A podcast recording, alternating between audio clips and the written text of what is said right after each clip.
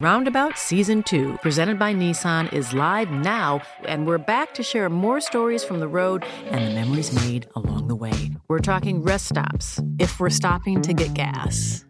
You will be timed. Misguided plans. I grew up in the city, so I have like, you know, a healthy fear of real extreme darkness.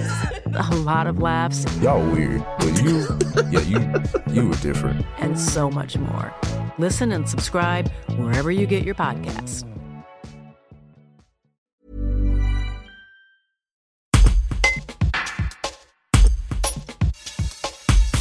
Depuis jeudi 27 août, le département de Vaucluse a été classé en rouge au niveau de la circulation du virus Covid-19, comme le Gard et les Bouches du Rhône notamment. Une décision qui s'explique par deux éléments dont le taux d'incidence sur la population, comme le précise Caroline Calon, directrice de l'antenne vauclusienne de l'Agence régionale de la santé. Un reportage d'Alexandre Guet. Deux choses. D'abord, euh, le taux d'incidence qui est élevé dans le département de Vaucluse. Donc, le taux d'incidence, c'est le nombre de cas euh, positifs au Covid recensés sur une semaine, mmh. rapporté au nombre d'habitants. Donc, euh, hier, on était à 43 pour 100 000 habitants.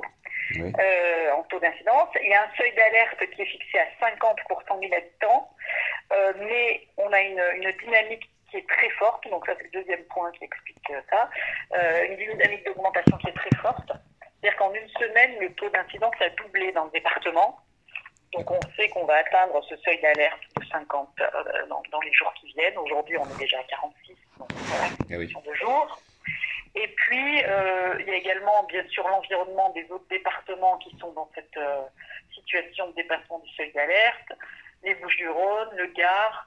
Euh, voilà, donc on a toute une, une continuité, l'Hérault aussi, voilà, toute une Oui. continuité euh, territoriale et on est passé en, en, en zone de circulation active du virus en même temps que le Var, les Alpes-Maritimes, euh, voilà, D'accord. et toute la- tous les départements du littoral. Ce qu'on constate, c'est que les personnes contaminées, aujourd'hui, elles sont plutôt jeunes. C'est-à-dire qu'elles sont, il y a une grande partie, une grande proportion euh, qui ont moins de 40 ans. D'accord. Donc, euh, ça c'est un point important.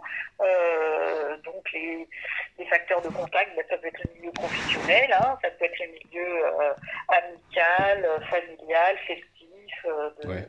voilà, hein, des, des- des rassemblements d'été notamment. Why don't more infant formula companies use organic, grass fed whole milk instead of skim? Why don't more infant formula companies use the latest breast milk science? Why don't more infant formula companies run their own clinical trials? Why don't more infant formula companies use more of the proteins found in breast milk?